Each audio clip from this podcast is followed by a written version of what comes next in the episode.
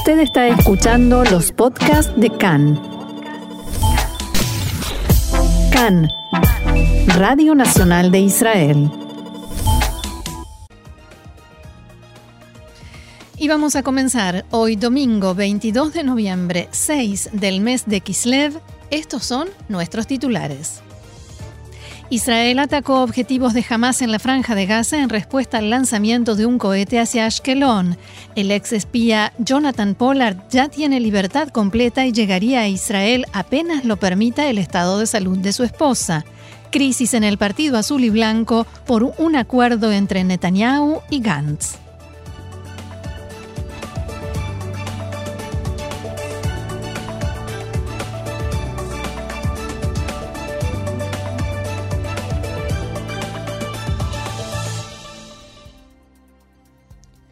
Vamos entonces al desarrollo de la información. La Fuerza Aérea Israelí atacó esta madrugada objetivos de Hamas en la franja de Gaza en respuesta al disparo de un cohete en la noche de ayer. El proyectil estalló en el predio de una fábrica ubicada al sur de Ashkelon, en la zona industrial de la ciudad, y provocó daños materiales. Afortunadamente no hubo víctimas ni heridos. El ejército informó que aviones y helicópteros de combate atacaron dos instalaciones de producción de armamento y cohetes, infraestructura subterránea y una base de entrenamiento del Comando Marítimo de Hamas, entre otros objetivos. Desde Tzal advirtieron en un comunicado que el ejército considera sumamente grave todo disparo contra territorio de Israel y a Hamas como responsable. Poco después de que el cohete cayera en territorio israelí, desde un tanque de Tzal fue atacado un puesto de observación de Hamas en el norte de la franja que había sido previamente evacuado. Tzal investiga este incidente debido a que el disparo desde el tanque se realizó sin aprobación o conocimiento de los mandos.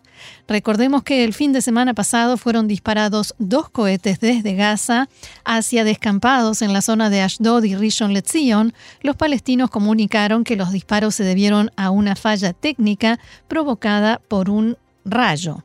Tras una investigación de inteligencia, fuentes de Tzal confirmaron que los disparos efectivamente fueron provocados por rayos y fuentes militares indicaron en las últimas horas que el disparo del cohete de anoche fue una reacción al anuncio de la autoridad palestina de que reanuda la coordinación de seguridad con Israel seis meses después de que fuera suspendida.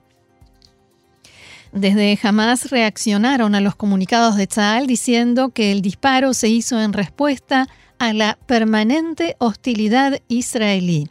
Abro comillas, se trata de un intento estúpido de definir la batalla en favor de Israel, dijo el portavoz de Hamas, Hassem Qasem, y agregó, el pueblo palestino seguirá adelante con su lucha. Y este mediodía el Observatorio Sirio de Derechos Humanos informó que 14 integrantes de milicias pro-iraníes resultaron muertos anoche en un bombardeo aéreo en Diresor, cerca de la frontera de Siria con Irak. Según el observatorio, los responsables de este organismo estiman que se trató de un ataque israelí. También informaron que la mayoría de los fallecidos son iraquíes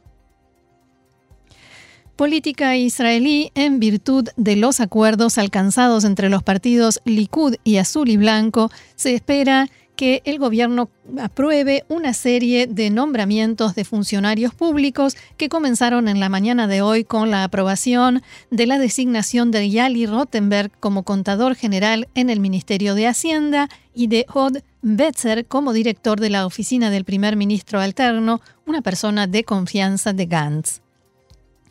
A simple vista, esta parecería ser una buena noticia, pero en política como en política, es mucho más complicado.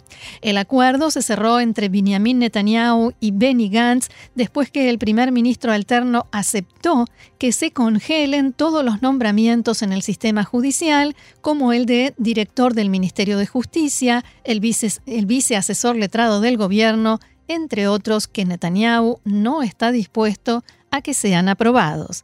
Gantz aceptó congelar todo esto y al mismo tiempo posibilitar una serie de otros nombramientos. Esta novedad provocó enojo e indignación dentro de Azul y Blanco, donde dicen que lo que hizo Gantz es una, una vergüenza y una rendición total a los deseos de Netanyahu. Y por supuesto, quien está especialmente enojado y con quien se reanudaron las tensiones es el ministro de Justicia, que pertenece al mismo partido. Hablamos de Avi Nissan-Koren. El acuerdo con Netanyahu no fue consensuado previamente con Nissan-Koren y no incluye el nombramiento de un director para su ministerio. El ministro Joas Endel le comunicó a sus compañeros en el bloque parlamentario de Azul y Blanco que iba a boicotear la reunión de gabinete de hoy y también hizo lo mismo a Vinisan Koren, que anunció esta mañana que boicoteaba la reunión de gabinete de hoy en la que se sometieron a aprobación los nombramientos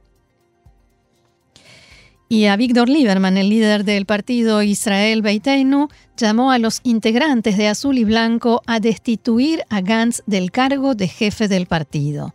En declaraciones a Cannes, Lieberman aseguró que Benny Gantz, abro comillas, es un perdedor al que no le interesa ninguna otra cosa más que conservar su silla. También aseguró que Gantz llegó a un acuerdo oscuro con Netanyahu a espaldas de los miembros de su partido para permitir que el primer ministro cumpla su deseo de adelantar las elecciones para mediados del año próximo, después que los israelíes comiencen a, recibir la vacuna y se registre un marcado descenso y alivio de la pandemia de corona. Respecto a los cohetes lanzados desde Gaza, Lieberman sostuvo que, desde que él renunció al cargo de ministro de Defensa, Israel mantiene una política de rendirse ante el terrorismo, reacciona solo para que se vea, para mostrar, pero no reacciona a cientos de intentos de cometer fuertes atentados en Judea, Samaria y Jerusalén. También dijo que ya nadie menciona el tema de los israelíes secuestrados y desaparecidos. Y en los últimos días también fue noticia la Comisión Ministerial para la Investigación de la Causa de los Submarinos que el ministro de Defensa Benny Gantz decidió conformar. Este fin de semana los integrantes designados para la comisión fueron convocados para firmar sus nombramientos, pero a último momento les comunicaron que la firma se postergaba sin decirles para cuándo. El titular designado de la comisión, el juez de distrito retirado Amnon Strashnov, había recibido la convocatoria hace ya un mes. Strashnov fue también fiscal militar general y junto a él fueron convocados el ex comandante de la Marina israelí, Abraham Ben Shushan, una ex funcionaria de alto rango de la Dirección de Compras y Adquisiciones del Ministerio, entre otros. A diferencia de una comisión oficial o militar, esta no tiene potestad para imponer a los testigos o a funcionarios públicos la obligación de declarar y esto incluye al primer ministro. Una fuente militar dijo a Khan que se debe revisar y se deben controlar las deficiencias del proceso, sacar conclusiones, limpiar el ambiente, revisar las reglas que rigen las adquisiciones militares, las licitaciones, sin ninguna relación con ninguna cuestión política, especialmente porque en esta causa hay demandas presentadas contra ex militares, gente de la Marina, y eso obliga a realizar una revisión interna. El Departamento de Justicia de Estados Unidos anunció este fin de semana que Jonathan Pollard finalizó la fase de su libertad condicional y no ven ningún motivo para continuar las restricciones. Hablamos de Pollard, que era analista civil de inteligencia para la Armada de Estados Unidos y vendió secretos militares a Israel mientras trabajaba en el Pentágono en la década de 1980. Fue arrestado en 1985 después de tratar sin éxito de obtener asilo en la Embajada de Israel en Washington y se declaró culpable. El caso, este caso de espionaje afectó durante años las relaciones entre Israel y Estados Unidos. Pollard fue condenado a cadena perpetua y las autoridades militares y de inteligencia norteamericanas se manifestaron constantemente en contra de su liberación. Después de pasar 30 años en una prisión federal, fue liberado en noviembre, el 20 de noviembre de 2015, bajo libertad condicional y desde entonces vivió con restricciones de movimiento que fueron levantadas este fin de semana. A partir de ahora, Jonathan Pollard puede moverse con libertad y sin la pulsera electrónica, no está obligado a permanecer en su casa durante la noche, sus computadoras ya no estarán bajo seguimiento y control y también podrá moverse con libertad fuera de Nueva York e incluso salir del país. El abogado de Pollard, Elliot Lauder, relataba a Khan. Cuando recibió la llamada a las 12 del mediodía, él estaba feliz y nosotros también. Allegados a Jonathan Pollard aseguraron que vivir en Israel ha sido su deseo desde hace tiempo y continúa decidido a instalarse y seguir aquí su vida. El abogado Elliot Lauer contó a Khan que Pollard está encantado, según sus palabras, de poder trasladarse a Israel, pero advirtió que ello tomará un tiempo. Jonathan and Esther intend to come home to Israel, Jonathan y Esther, su esposa, tienen intención de ir a casa, a Israel, pero no pueden hacerlo de inmediato porque Esther está recibiendo tratamiento de quimioterapia ya que padece cáncer. Tienen intención de llegar a Israel en el momento en que sea posible desde el punto de vista médico.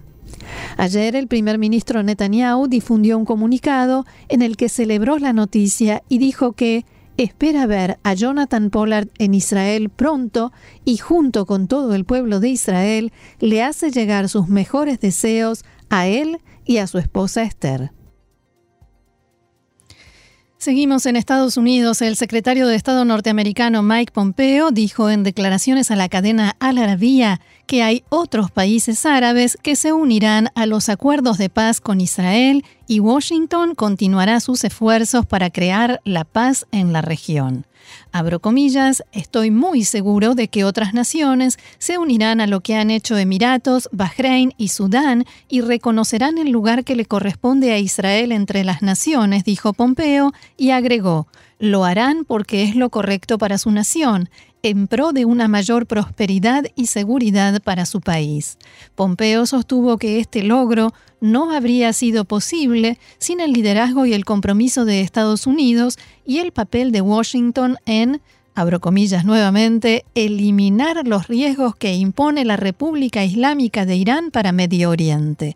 La realidad es que ahora los estados del Golfo e Israel reconocieron que tienen una amenaza común desde Irán, dijo el secretario de Estado y agregó que a Estados Unidos le encantaría que los palestinos se comprometieran al diálogo con Israel, pero su liderazgo ha rechazado la visión de paz del presidente Trump. Cada país que quiera una mejor situación para su propia gente reconocerá a Israel, dijo Pompeo.